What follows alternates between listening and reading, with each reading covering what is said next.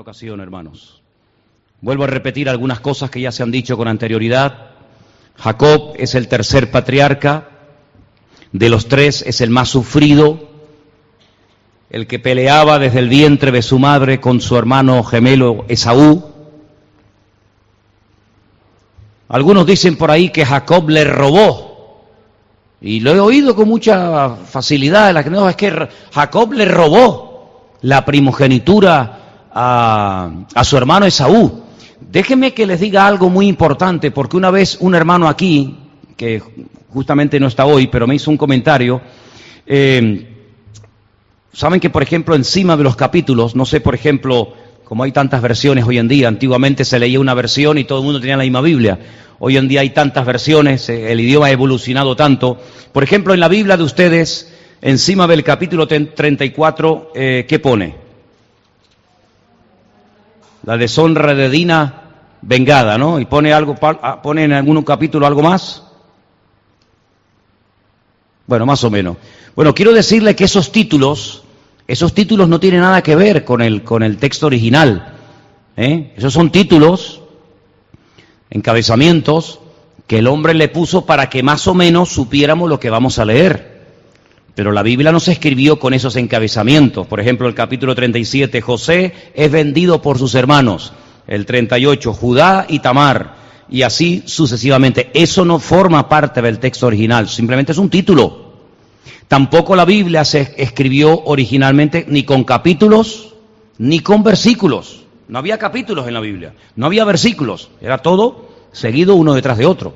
Incluso hay algunos pergaminos muy antiguos donde las letras estaban todas juntas, no había separación entre palabras sino que estaban todas las letras pegadas, una, como si fuera una especie de, sopa de letras, para que me entiendan, ¿no? Todas las letras estaban pegadas. Después se fueron separando, después se inventaron los capítulos, después se inventaron los versículos, y así se nos hizo más fácil a los que leemos la Biblia encontrar los, los pasajes, ¿no? Pero hablando de la, de la vida de Jacob, Jacob no le robó nada a su hermano. Jacob le compró. ¿Se acuerdan? La Biblia dice que su hermano Esaú dijo, ¿y yo para qué quiero la primogenitura? ¿De qué me sirve a mí la primogenitura? Qué tremendo, qué, visión tan corta. Hay a veces creyentes que solamente ven lo que tienen delante y, solamente viven el día presente y se olvidan de que el Señor tiene planes, el Señor tiene proyectos y se olvidan rápidamente de las cosas que Dios prometió. Y él tenía hambre, dice yo, lo que tengo es hambre. Yo lo que quiero es llenar mi barriga y la primogenitura si quieres te la vendo. Y dice que la menospreció tanto, fíjate qué valor tan pequeño le daba la bendición, porque la primogenitura era el ser bendecido por su padre, que dice que lo vendió por un plato de lentejas.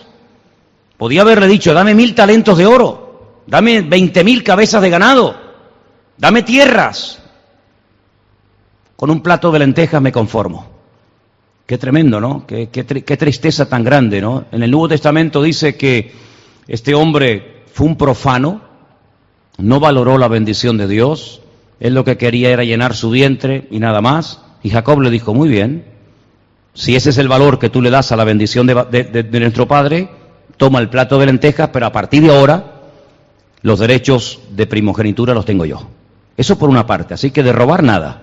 Jacob no le robó nada a nadie, Jacob la compró. Pero aparte de eso, aparte de eso, no nos olvidemos que el Señor había hablado. Y el otro día, no sé, una hermana me hacía un comentario, no sé, creo que era la hermana Gloria, que no está esta tarde entre nosotros, me decía, oye, pero vamos a ver, cuando, cuando Rebeca estaba embarazada y ella estaba llevando mal el embarazo, ella fue a consultarle al Señor. Y le dijo al Señor, Señor, ¿por qué tengo esta lucha en mi vientre? ¿Por qué se están peleando mis hijos? Y el Señor le habló, ¿se acuerdan? Dice, porque dos naciones llevas en tu vientre. Son como dos pueblos, dos estilos de vida diferentes, y el mayor servirá al menor. Eso lo dijo Dios. Y hermanos, vamos a ver, yo no puedo demostrar bíblicamente que Rebeca le dijo eso a su marido Isaac. Yo no lo puedo demostrar porque no hay ninguna parte en la Biblia que diga que cuando Rebeca fue a consultar con el Señor, se lo contó a su marido. Pero ¿Creen que comete una equivocación si yo doy una opinión personal y digo que yo creo que Rebeca se lo tuvo que decir a su marido? ¿Sí o no? Yo creo que el, marido le ha dicho, bueno, y me dijiste que ibas a orar con el Señor porque llevas mal el, el embarazo. ¿Qué te dijo el Señor? Bueno, pues el Señor me dijo que llevo dos, no uno, llevo dos hijos dentro, están peleando entre sí porque son dos pueblos diferentes, el estilo de vida de uno va a ser diferente al del otro, y además me dijo el Señor algo tremendo, que el que salga primero, el mayor, el primogénito, terminará sirviendo al menor. Ya les dije el otro día, ¿se acuerdan cuando les dije el ejemplo de la botella, no? El concepto que tienen los judíos de los, de los partos gemelos es como una botella, ¿verdad? Una botella donde metemos una piedra, entró la primera, metes otra piedra, entró la segunda, y la que entró la segunda, sale la primera, y la que entró primera, sale la segunda. Ese es el concepto que ellos tienen acerca de eso, ¿no? Pero la Biblia dice que Dios se decantó por el, por el más joven. Dice la Biblia que Jacob era tranquilo. La palabra tranquilo en hebreo es tam. Y se puede traducir como tranquilo, pacífico, inocente. No es que fuera tonto. Jacob de tonto no tenía un pelo. Lo que pasa es que el otro era más, más asalvajado, más asilvestrado, diríamos, ¿no? Y Jacob era una persona más que meditaba, escuchaba mucho a su padre lo que contaba de su abuelo, lo que había hecho el Señor. Y la Biblia nos enseña que él sabía perfectamente que él algún día obtendría la bendición de su padre. Parece que su padre se olvidó. Parece que su padre al que realmente quería bendecir era a, a Esaú. Pero aunque el fin no justifica a los medios, y ya lo hemos dicho muchas veces, al que le correspondía la bendición era al mayor. Y yo digo una cosa, hermano, ¿tú naciste para vivir en bendición o para vivir en maldición? ¿Para qué te creó el Señor a ti? Pues pelee por su bendición, peleela y, y búsquela. Amén.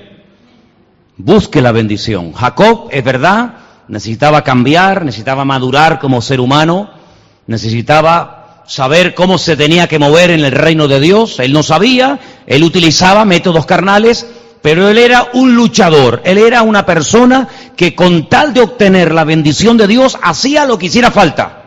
Claro, lamentablemente sabemos que hizo algunas cosas que no son correctas, pero en el fondo lo que Jacob quería era vivir con la bendición del Señor. Y yo creo que en el, fondo eso es lo que a nosotros nos debe interesar. Además la Biblia dice que lo que enriquece al hombre es la bendición espiritual, no lo que tiene, sino lo que es. Vivimos en una sociedad donde se le da valor a la persona por lo que tiene, no por lo que es.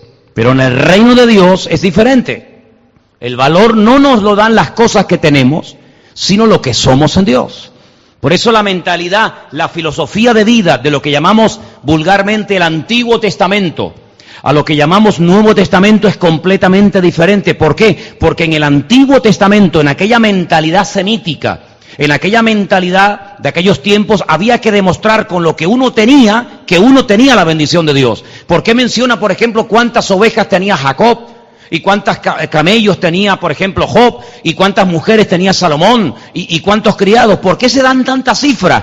Porque era, como se suele decir, tanto tienes, tanto vales.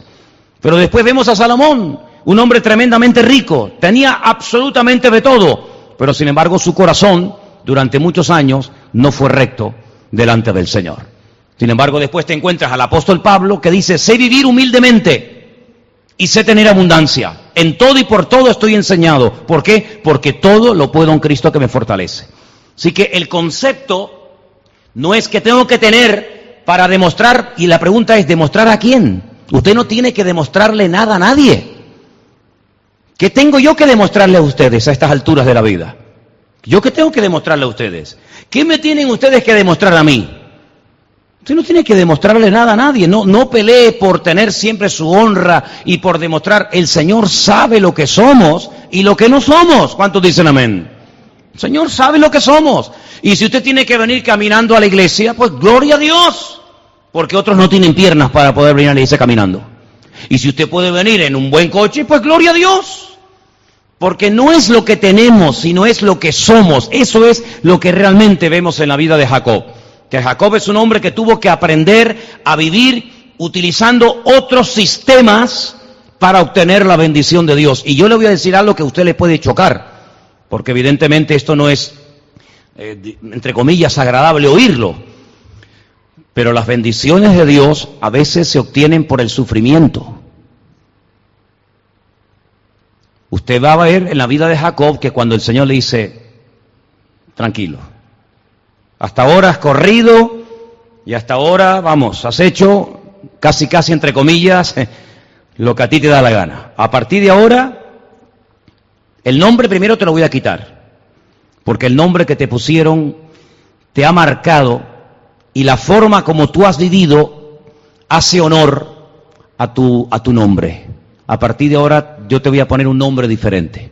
Te voy a cambiar por dentro y te voy a cambiar por fuera. Te voy a llamar Israel. Israel es un nombre inventado por Dios. Y solamente hay uno en la Biblia que se llama Israel. Es un nombre muy, muy interesante, porque cada letra de ese nombre tiene un estudio muy, muy interesante. Pero a partir de ese momento, Jacob ya no puede caminar como antes caminaba. De hecho, vimos el otro día que aquel ángel, porque al final vimos en otros pasajes, ¿se acuerdan? Que con quien peleó era un ángel, dice que le dislocó, le dislocó la, la, cabeza del fémur y quedó tocado, quedó lisiado. De hecho, hay por ahí algunos versículos que llaman a Jacob el gusano de Jacob. Gusano de Jacob.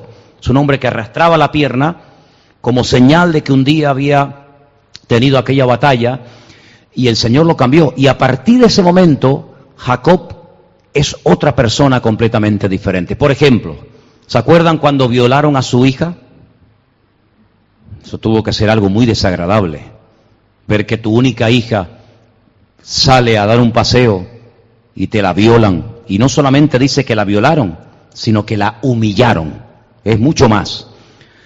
Dice la Biblia que cuando ella viene al campamento, en otra etapa de la vida, Jacob, bueno, hubiera explotado pero dice que guardó silencio, no dijo nada, hasta que vinieron sus hijos. Ya el carácter de Jacob es más tranquilo, es más benigno, pero lamentablemente vemos que esa madurez, esa tranquilidad de poner todo en las manos del Señor, incluso lo que duele y lo que te hace sufrir, sus hijos no la tenían.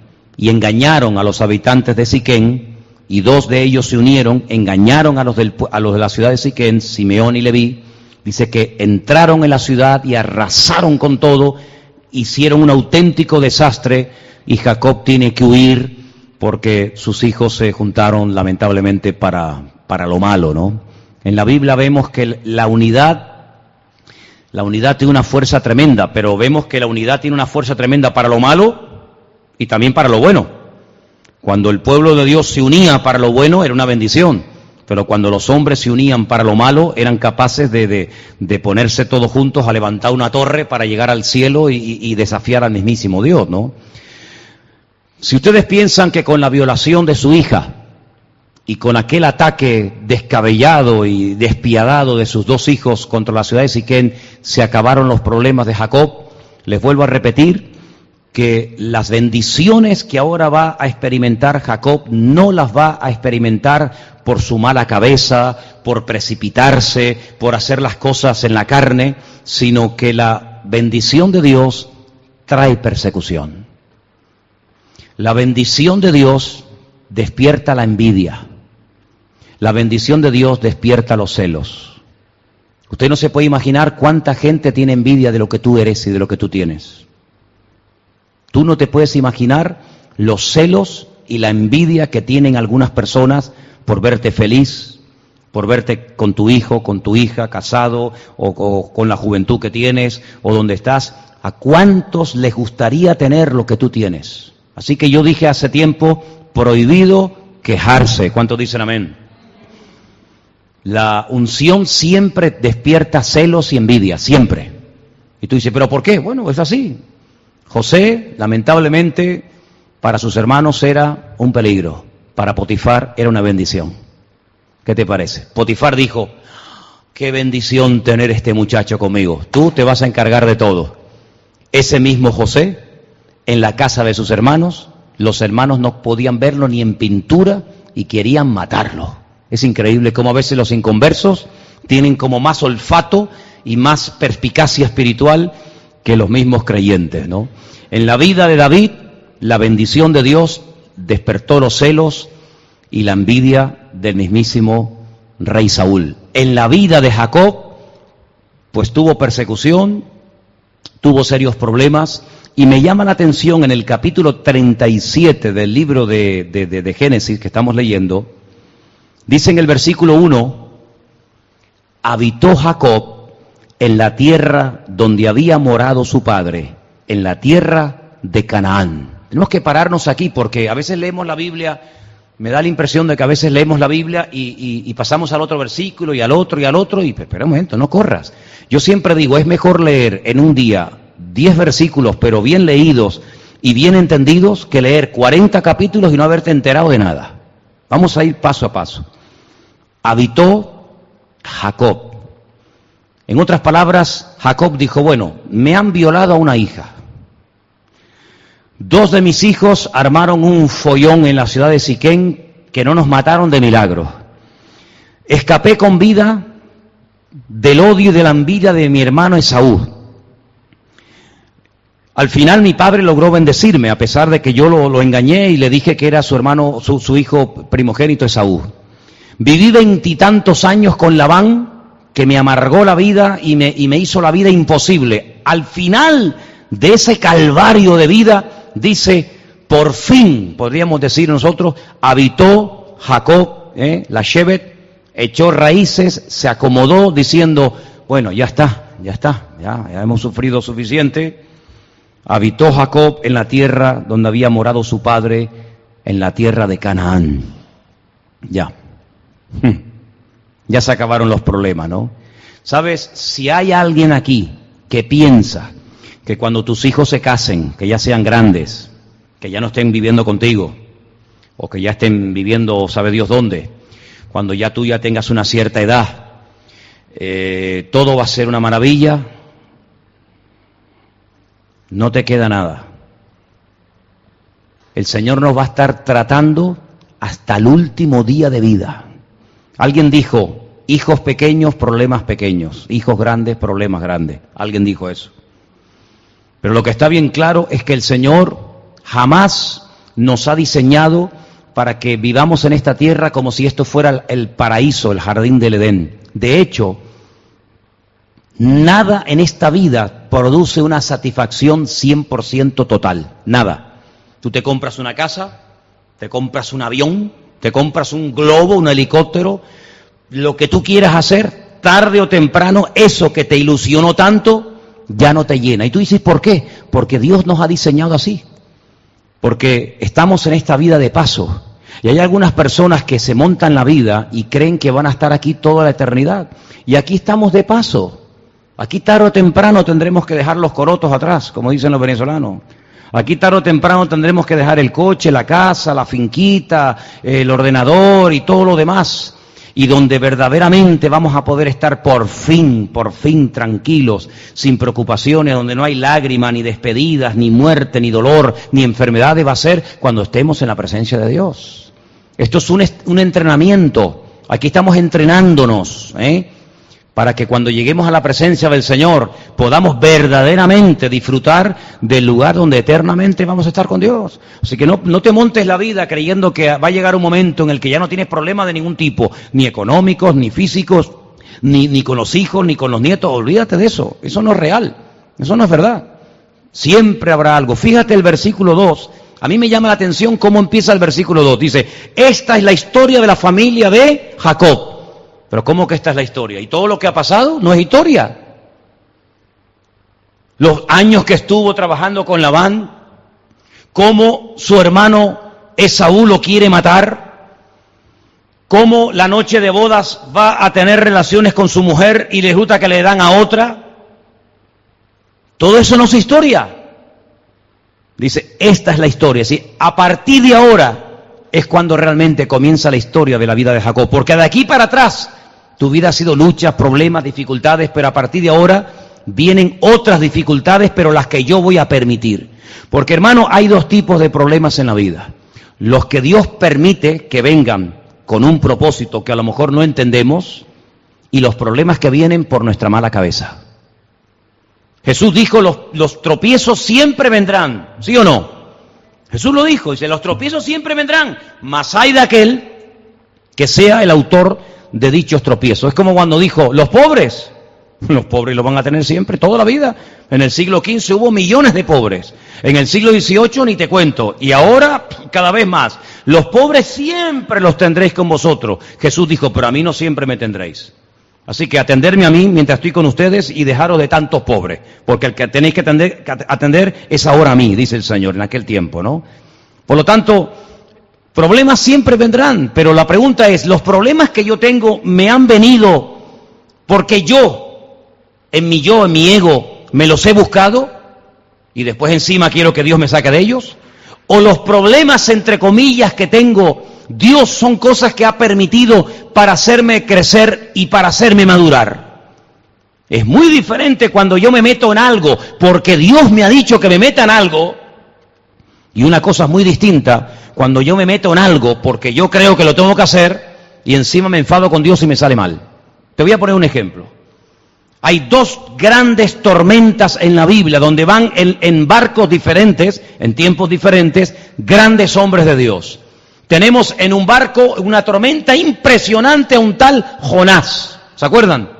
Y tenemos en otra tormenta, en otro barco, lógicamente, siglos después, a otro hombre de Dios, Pablo. Dos barcos, dos tormentas, el mismo mar. Los dos iban por el mar Mediterráneo, en barcos, ponle tú más o menos iguales. Pero qué diferencia, ¿eh? ¿Qué diferencia la tormenta de Jonás a la tormenta de Pablo? ¿Qué diferencia? Porque la Biblia nos enseña que la tormenta que estaba afectando a la vida de Jonás, él se la buscó. Los marineros dijeron, esto no es normal, esta tormenta, siempre hay tormentas, pero esta, esta no es normal, esto es, esto es una pasada de tormenta. Y dice que echaron suertes, los marineros eran muy supersticiosos, echaron suertes y dijeron, a ver por qué. Y dice que la suerte cayó sobre Jonás y le dijeron, dormilón, porque dice que estaba durmiendo en el camarote. Le dice, sube, ¿tú quién eres? Dice, yo soy Jonás, un profeta del Dios vivo. ¿Y por qué estás aquí? Dice, porque estoy huyendo de un llamamiento que Dios un día me dio. Ay, amigo, como Dios te haya llamado a algo y no lo estés haciendo, tu vida va a ser una tormenta, ¿eh? Tu vida va a ser una tormenta. Como Dios a ti te haya llamado, te recuerdo las palabras de aquel hermano nuestro cubano, predicador y, y poeta, Rodolfo Loyola, que decía que el llamamiento que el Señor pone en el corazón de una persona es como una espina clavada en el corazón, que si te la quitas te mueres y si te la dejas vivirás toda tu vida con una espinita clavada en tu corazón. ¿Eh? De una forma muy poética lo decía, ¿no? El Señor lo había llamado, vete allí a predicar mi palabra y él dice, no me da la gana, no voy. Tormenta que te pego. Cuando, cuando eh, Pablo se monta en el barco, él no produce la tormenta. La tormenta, dice la Biblia, que se produjo porque él tenía un llamado de ir a predicar a Roma y en medio de la tormenta, pues el barco se partió, pero él se levanta por la mañana después de haber estado 21 días sin comer, 21 días sin ver ni una sola estrella, y dijo, el Señor anoche estuvo en el camarote conmigo y me dijo que le dijera que si nos mantenemos unidos, aunque el barco se rompa en 20 mil pedazos, no va a morir ni uno. Y dice la Biblia que iban 275 eh, personas dentro de ese barco. Por eso asegúrate siempre que lo que estás pasando, lo estás pasando por voluntad de Dios. Porque no es lo mismo que te arrojen a un foso lleno de leones, porque esa es la voluntad de Dios, que te arrojen dentro de un foso de leones por hacer cualquier otra cosa. Dice, bienaventurados cuando digan toda clase de mal contra vosotros mintiendo. Pero cuidado cuando digan cosas contra nosotros con toda la razón del mundo, ¿verdad? Así que ahora Jacob va a pasar por dificultades tremendas. ¿Saben qué? A su, a su hijo más querido, al que más quería de todos. Porque lo que dije el otro día, cometió la misma equivocación que sus padres cometieron, la misma. Parece que reprodujo la, filosofía, la, la educación familiar, la reprodujo. Isaac amaba a Esaú, Rebeca amaba a Jacob y desde su más tierna infancia dividieron sin querer a los hermanos. Desde su más tierna infancia se produjo una separación entre hermanos porque el padre tiraba por un lado y la madre tiraba por otro. Y años más tarde vuelve otra vez a pasar lo mismo. Jacob hasta le pone, la Biblia en español dice que le puso una túnica de colores. En hebreo no dice eso. En el, libro, en el texto en hebreo no dice absolutamente nada de una túnica de colores. Dice que le puso una túnica de un material muy bonito, de un material muy hermoso. Algunos creen que era como el material de, de un príncipe, algo así, pero de colores no menciona absolutamente nada. Lo que está bien claro es que hizo una tremenda diferencia. Sus hermanos no podían verlo en pintura, porque además José cuando tenía un sueño se lo contaba a sus hermanos. Y hay cosas que tú no le puedes contar a nadie. ¿Lo oíste? Dile a que está a tu lado. Hay cosas que tú no le puedes contar a todo el mundo. Anoche tuvo un sueño, dice José. Veía al sol, a la luna y a dos estrellas que se postraban ante mí. ¿Cómo se te ocurre contar eso cuando tú estás diciendo que tu padre, tu madre y tus hermanos se van a postrar ante ti cuando tus hermanos no te pueden ver ni en pintura? Es echar más leña al fuego, mijo. Cállate la boca, vete a tu padre, se lo cuentas y ya está.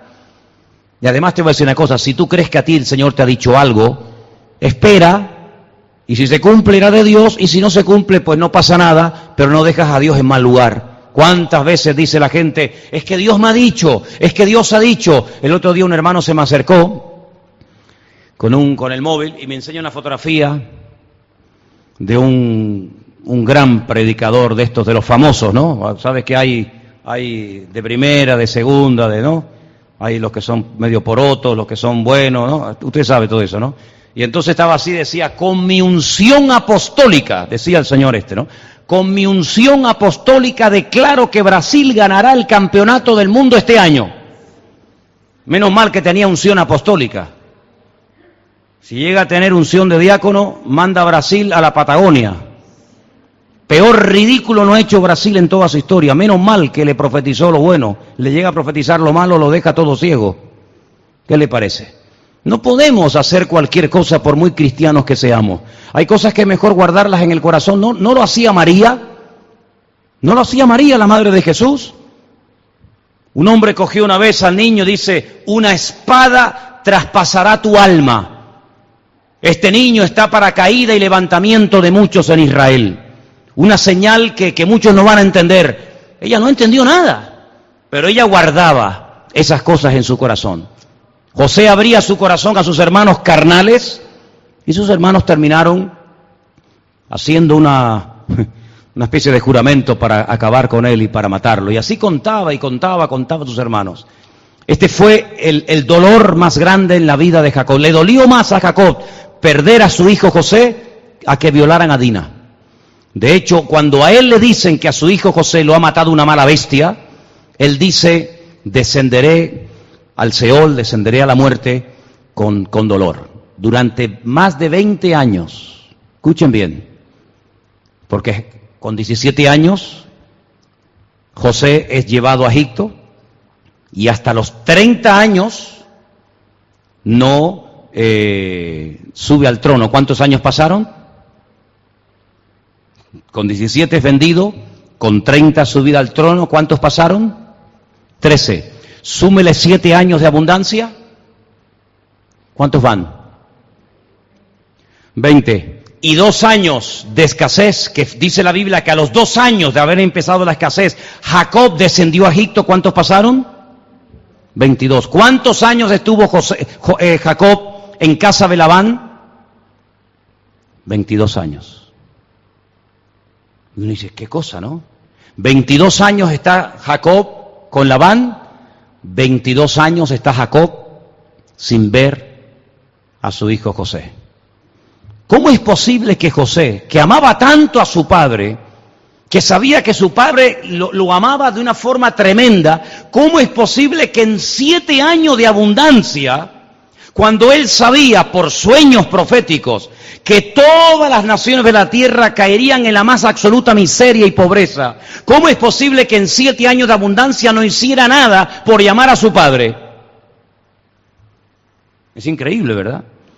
Y la segunda pregunta, ¿cómo es posible que un hombre que vio ángeles, que oyó la voz de Dios, que Dios lo bendijo tanto, ¿cómo es posible que durante 22 años el Señor no le revelara en un sueño o, de alguna manera que José no estaba muerto, sino que estaba vivo. ¿Cómo el Señor guardó silencio 22 años? Bueno, hay momentos en los que Dios guarda silencio, pero todo tiene un propósito. No se olviden, y aquí hay algo muy importante que a veces la gente olvida, que a su abuelo, es decir, al, al patriarca Abraham, el Señor le reveló al patriarca Abraham que su descendencia sería por 400 años esclavos en Egipto. ¿Sí o no? Abraham sabía, y se lo tuvo que comunicar a su hijo Isaac, porque ahí todo se transmitía de padres a hijos. Isaac se lo tuvo que contar a su hijo Jacob seguro. Abraham sabía que Israel estaría algún día 400 años en Egipto. Pero ¿para qué va a ir Israel a Egipto? ¿Para qué? Si todo va bien, si hay abundancia, si hay buenos pastos, si hay lluvia, si hay bendición, si hay prosperidad, ¿a qué vamos a Egipto? ¿Cómo se va a cumplir la profecía de que bajaremos un día a Egipto y allí nos atraparán como esclavos? ¿Cómo? Bueno, Dios sabe cómo hacer las cosas. ¿Cuántos dicen amén? A veces uno dice, ¿y, cómo? Por ejemplo, hoy un hermano me mandaba un mensaje, por esto, por el WhatsApp, y me decía, oye, estamos a punto de terminar la obra en el puerto de la Cruz, me decía, estamos ya a punto ya de pintar y de terminar todo aquello. Dice, y yo, y yo, yo tenía una duda. Y me dice, estamos ya a punto de terminar. Esto, van a empezar los campamentos ya y no tenemos ni una cama. Ni una cama para meter a los, a los chiquillos. Y yo le contesté y le digo, dos cosas. En esta iglesia hay dos cosas que están totalmente prohibidas.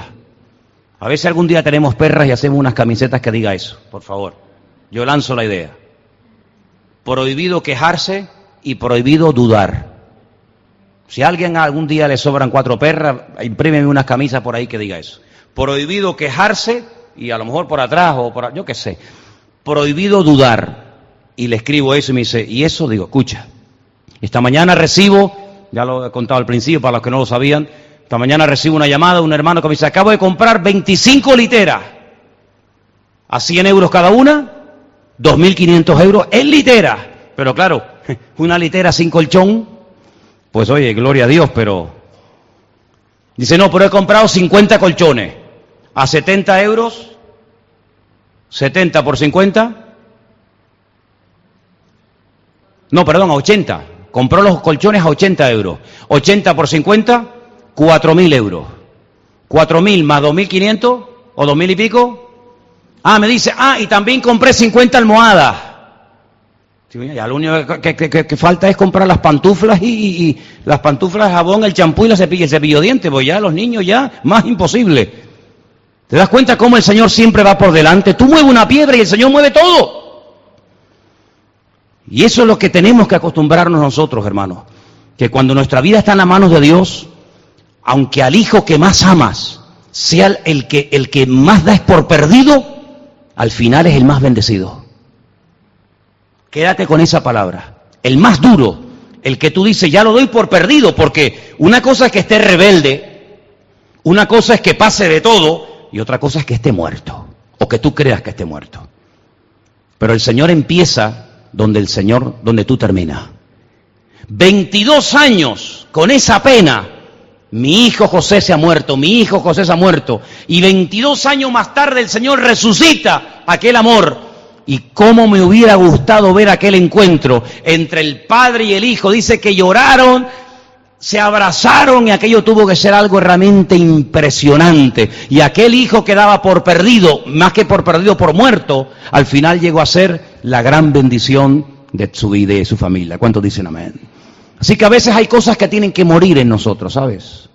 A veces hay cosas que el Señor permite que mueran, o que aparentemente mueran, que las demos por perdidas, para que no tengamos otra ilusión más que nuestra ilusión sea el Señor. Y cuando nuestra ilusión sea solamente el Señor, el Señor te dice, toma, ahora sí. Pero antes tenías tu corazón dividido entre esto y aquello. Cuando te lo quité, te diste cuenta de que solamente me tienes que mirar a mí. Ahora que lo aprendiste, toma, ahora ya puedes jugar con el juguete. Porque antes el juguete te estaba haciendo daño. Ahora el juguete te va a hacer feliz. ¿Cuántos dicen amén? Así que, si pensamos que la historia de Jacob fue una historia fácil, nada que ver, hermano. Fue una historia tremendamente difícil, tremendamente dura. Pero hay algo que me llama la atención. Cuando él llega a Egipto, él bendice al faraón. Fíjate, él bendice al faraón y él da órdenes y dice, cuando yo me muera, no me entierren aquí. Porque también hay una palabra que dice que algún día el Señor nos sacaría de Egipto. Llévenme otra vez a Canaán y allí me entierran. Y dice que lo llevaron a la famosa cueva de Mapela, que está en, Hebrón. Estos días hemos oído hablar mucho de Hebrón. Y dice la Biblia que, que allí lo enterraron. ¿Y saben cómo murió Jacob? Uno dice, bueno, Sabemos cómo empezó, peleando en el vientre con su madre, pero ¿saben cómo terminó Jacob?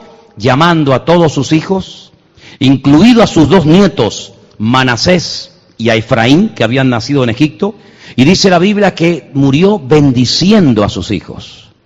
No murió amargado, no murió quejándose, no murió hecho polvo, sino que murió transmitiendo la bendición. Y esa bendición llega hasta, hasta el día de hoy. Y la Biblia dice que Dios a nosotros nos ha llamado para hacer bendición. ¿Cuántos dicen amén? Y el mundo necesita personas que bendigan al mundo, que bendigan las naciones. Yo sé que cuando, cuando vemos las noticias todos son maldiciones, todos son muertes, todos son violaciones, todos son atentados, todo, todo es un desastre, pero Dios nos ha llamado a bendecir. Dice que los, los practicantes, los judíos, judíos practicantes, cada día tienen que pronunciar un mínimo de 100 bendiciones. Bendito sea el Señor por esto, bendito sea el Señor por lo otro, bendito no sé qué. Cien bendiciones cada día. Acostumbrémonos, aunque nos cueste, que el Señor nos dé fuerza para cada día darle gracias al Señor como mínimo por cien cosas. ¿Cuántos dicen amén? Estoy seguro que si entre nosotros esta tarde comenzáramos a darle gracias al Señor y a bendecir al Señor por cosas, saldría mucho más de cien. ¿Cuántos dicen amén? Tenemos 500 músculos en el cuerpo, ya tenemos 500 motivos para darle gracias a Dios. 500 músculos en el cuerpo.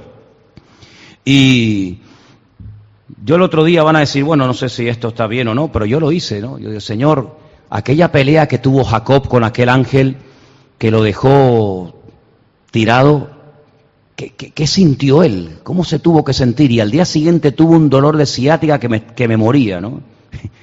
Tuve que poner una faja y me tuve que ir a pinchar y decía, Señor, no, ya no hace falta, no hace falta que, no hace falta. Menos mal que no le pedí los sufrimientos de Job, si no me deja allí botado, ¿no? Pero sí me llamó la atención y quiero terminar diciendo esto, ¿no? Y eso fue una cosa que a mí me impactó mucho de la vida de Jacob. Cuando él huye de la casa del suegro, cuando él ya quiere formar su vida, la Biblia nos enseña que Raquel, su amada, su querida esposa, murió por el camino a la única que la Biblia llama su esposa. Dice después las mujeres, pero a la que llama la esposa de Jacob solamente emplea ese término con Raquel. Y me llama la atención que cuando Labán eh, ve que sus hijas huyen y Jacob se va, le dice, ¿por qué, ¿por qué te has llevado mis dioses? ¿Por qué te has llevado mis, muñequitos, mis, ídolos? Y Jacob le dice, nosotros no te hemos robado nada. Si tú buscas Aquí nadie te ha robado nada. Y dice algo tremendo, dice, el que te haya robado algo a ti, que se muera. Y él no sabía. Él no sabía que su amada esposa Raquel era la que le había robado los ídolos y los había escondido. Y dice la Biblia que siguieron caminando, pero por el camino Raquel murió. Y cuando vas a la cueva de Mapela en Hebrón, te das cuenta que allí no está enterrada Raquel, no llegó, murió por el camino. Yo creo que algo que tenemos que pedirle cada día al Señor es que el Señor nos tape la boca si vamos a decir algo que no bendice. Que el Señor nos, nos tape la boca si vamos a decir algo que a corto o a largo plazo puede traer problemas. Porque a veces no somos conscientes del, del poder de las palabras. Si tú observas cuando Isaac está muriendo y llama a Jacob, ¿Qué le da? ¿Qué le da? Si tú observas a Jacob, se fue sin nada. Fíjate qué vacío se fue, que cuando llega a la casa de Labán, no le puede ofrecer dinero, no le puede ofrecer joya, no le puede ofrecer nada. Qué diferente cuando tú miras para atrás y ves a aquel criado llamado Eliezer. ¿Se acuerdan quién era Eliezer? El, el hombre de confianza de Abraham. Le dice, carga diez camellos hasta los topes. Y te vas a la casa de, Labán y allí consígueme una mujer para mi hijo Isaac. Diez camellos cargados hasta arriba. Cuando tiempo más tarde Jacob va a la misma casa, no lleva nada. Y le dice, mira, yo estoy enamorado de tu hija, pero no te puedo ofrecer nada. Y le dice Labán, bueno, pues trabájame siete años. Me trabaja siete años y a los siete años te la doy. Pero claro, le trabajó también y era una bendición tan grande Jacob en su casa que al final lo engaña y le da una y le dice, pero yo no trabajé por esta. Dice, ah, aquí se da primeramente la mayor y después la menor. Si la quieres, trabaja otros siete años. Y lo tiene 14 años trabajando para conseguir su mujer. Fíjate la diferencia, ¿no? Pero días atrás el padre lo había bendecido y déjeme y terminamos con esto. Miren la bendición que el padre le da a su hijo Jacob cuando huye. Mira qué bendición tan tremenda. Vamos en el libro de Génesis. Por favor, vamos a ver la bendición de Isaac sobre la vida de su hijo. Estamos en Génesis 27, versículo 28. Se lo leo rápidamente, hermanos. Génesis 27, 28. Dios pone a Dios en primer lugar. Con la bendición de Saúl no hace eso, pero pone a Dios en primer lugar con la bendición de Jacob. Dios te dé del rocío del cielo, de las grosuras de la tierra, abundancia de trigo y de mosto. Para tener abundancia de trigo y de mosto, ¿qué tengo que tener? Tierra. Porque si no tengo tierra, ¿dónde siembro la viña y dónde siembro el trigo? Que Dios te dé abundancia de trigo y de mosto. Sírvante pueblos que naciones se inclinen ante ti. Sé Señor de tus hermanos, se inclinen ante ti los hijos de tu madre. Malditos los que te maldijeren y, mal, y benditos los que te bendijeren. Y con estas palabras, con esta bendición, huye 22 años a casa de Labán y cuando llega a casa de Labán no tiene ni un triste anillo ni un brazalete, ni una pulsera, nada, para decirle a Labán, toma, la dote para poder casarme con tu hija. Nada, las manos vacías, pero tiene una bendición. Y tú dices, humanamente hablando, ¿no? Sí, la bendición es muy bonita. Pero cuando se fue, durante 22 años, ¿eh? Algunos se ponen nerviosos cuando le piden algo al Señor y no lo reciben. ¿No? ¿Eh? ¿Chicas, sí o no? 22 años. Mi padre me dijo que los pueblos me servirían, que la gente se inclinaría ante mí, que mis cosechas de trigo y de mosto serían abundantes, que la gente sería maldita si se meten conmigo, que serían benditos si me bendicen. Y llevo 22 años y no tengo ni dónde caerme muerto. Siete años trabajó para una mujer que después le dieron a la otra, siete años por la otra y después trabajó un tiempo más para llevarse algo. Más de 20 años sin ver el cumplimiento de esta bendición. ¿Se quejó? ¿Se lamentó? Jamás. Aprendió un secreto fundamental en su vida. Aprendió a esperar en Dios. Pacientemente esperé en el Señor, dice la Biblia. Una de las lecciones que más cuesta en la vida es aprender a esperar en Dios. Vivimos en la, en la era de lo rápido. Vemos el microondas y metes ahí una taza y le das a una ruedita y, y, casi, casi en cuestión de segundos ya tienes todo caliente. Una vez fuimos a casa de no sé quién y iba a hacer papas, papas hervidas y las metió en el microondas. Y yo digo, pero si toda la vida las papas se han hervido, se han zancochado, como decimos nosotros. Pues no, las metió en el microondas. Estamos acostumbrados a lo rápido, a lo rápido, a lo instantáneo. Y como no se dé lo que estamos esperando, como que nos ponemos nerviosos, ¿verdad? Está uno con el 3G mosqueado porque el otro está al lado con el 4G y el otro ya está viendo el final del partido y tú todavía estás en el intermedio. ¿Eh? Increíble, qué tremendo. Vivimos en una época en la que todo tiene que ser rápido, instantáneo. ¿Saben una cosa? Dios no tiene prisas. El Señor dice, tranquilos, yo soy el dueño del tiempo y todo tiene su momento y todo tiene su lugar. Usted ore, pero el que pone el tiempo soy yo. No me diga a mí si voy muy rápido, si voy muy despacio, tranquilo. Si hubieras estado aquí cuando te mandamos a llamar, que eso se llama reproche, ¿sí o no? El Señor llegó aparentemente tarde, no Señor. Si hubiera llegado cuando lo llamaron, hubiera sido una sanidad más. ¿Cuántos había sanado el Señor? Cientos o miles. Llegó a propósito, entre comillas, tarde. ¿Para qué? Para que ahora cuando todo el mundo dicen ya es imposible, ya huele, ya los gusanos se lo están comiendo a mi hermano, que ya es demasiado tarde, que ya el alma se le fue y ya no hay posibilidad, ahora es cuando yo vengo.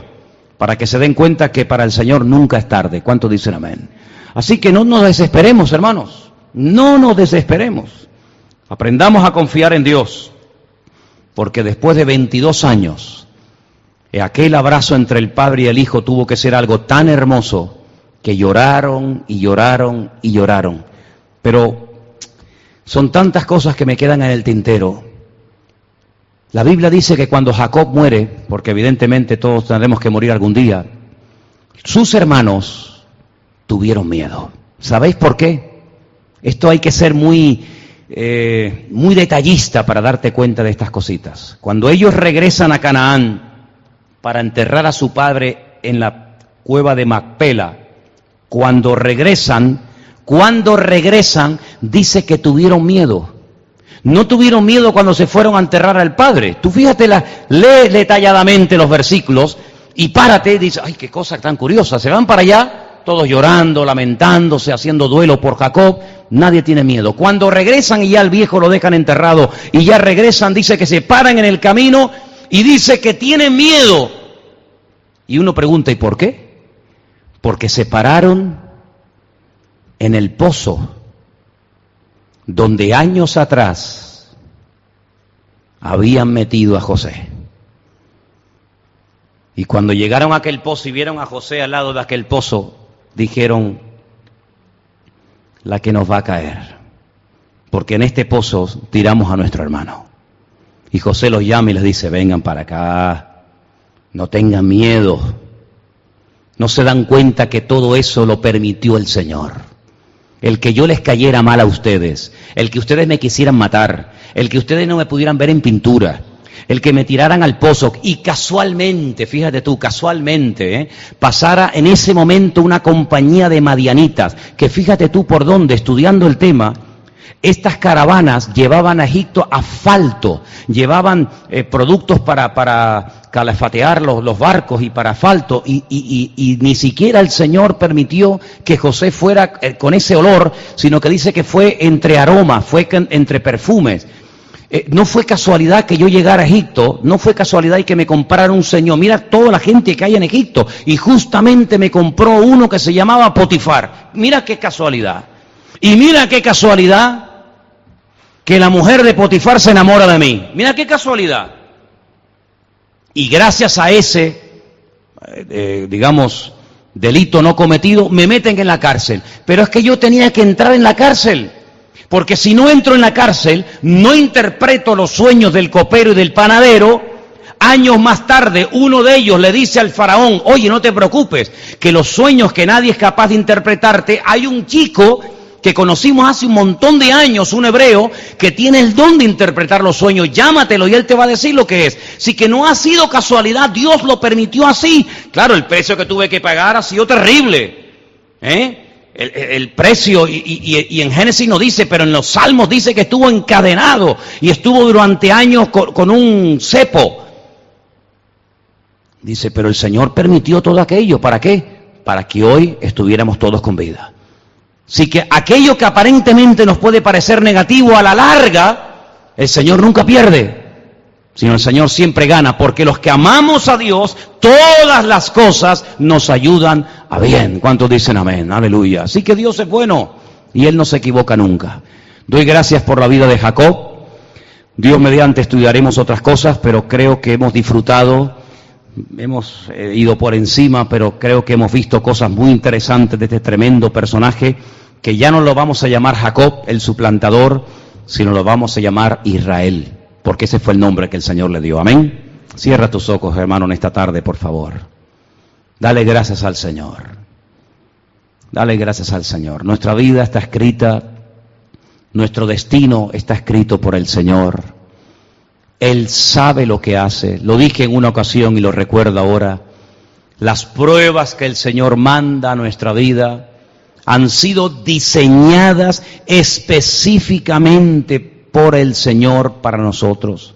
Él no se pasa, Él no se queda corto, Él sabe lo que mi vida necesita para aprender, para madurar, para crecer. No se equivoca, no es injusto, no tiene favoritos, sino que Dios es bueno.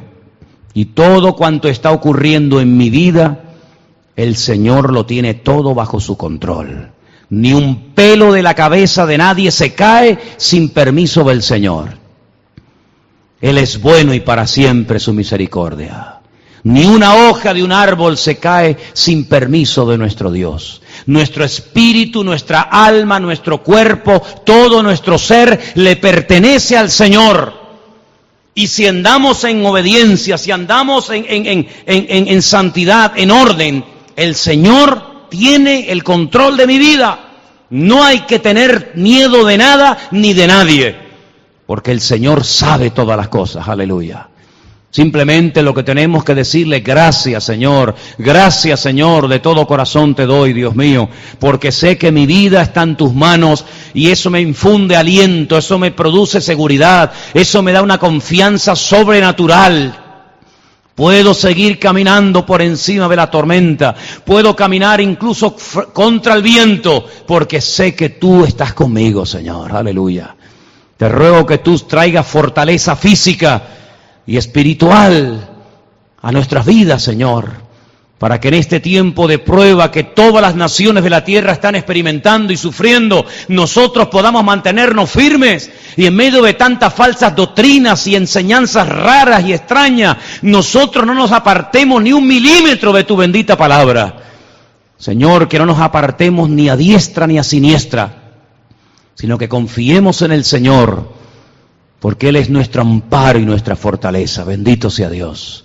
Fortalécenos en la fe, Señor que no decaiga tu pueblo en ningún momento, en ningún instante. Y te pido, mi Señor, que tú nos ayudes, sobre todo en este fin de semana, en estos actos evangelísticos que se van a llevar a cabo, Dios mediante, ahí en la calle, Señor, te pido que tú respaldes estas actividades y que tú pongas tu bendición y que no destaque nadie, que no destaque ninguna persona por encima de otra, que el centro seas tú, Señor, que el centro de atención sea seas tú, mi Dios, y que la gloria y la honra te la lleves tú siempre, Señor. Gracias te damos por el privilegio de haberte conocido. Señor, ayúdanos a esforzarnos y gracias porque tú estás supliendo cada día nuestras necesidades. Gracias queremos darte por este milagro de todas estas camas y colchones y almohadas que milagrosamente se han suplido, Dios mío. Gracias, Dios mío, de todo corazón. No tenemos palabras para agradecerte, Señor, lo bueno que tú eres. Cómo tú has ido supliendo día tras día todas y cada una de las cosas necesarias. Te pedimos una vez más por Jeremías que tú lo visites, Señor, y que mañana cuando lo tengan que bajar a quirófano todo salga perfectamente bien, Señor, conforme al diseño, conforme a la voluntad soberana de Dios. Te pedimos también por esos dolores, Señor, de, de, de, Inma, Señor, que tú en el nombre de Jesús los quites, Padre Santo. Y te pedimos también por la salud de nuestro hermano Pablo y por nuestra hermana Juana y por cualquier otro que pueda estar enfermo entre nosotros declaramos que tú eres nuestro médico divino. Tú eres nuestro sanador. Danos fuerza, Señor, a pesar de los años, a pesar de los avatares de la vida. Tú eres nuestra fuerza, Señor. Dice tu palabra, diga al débil, fuerte soy. Aleluya. Y gracias te damos porque contigo tenemos gozo y tenemos paz. Recibe la gloria y la honra en esta tarde, Dios mío. En el nombre bendito y poderoso de Jesús. Amén. Y amén. Aleluya. Nos ponemos de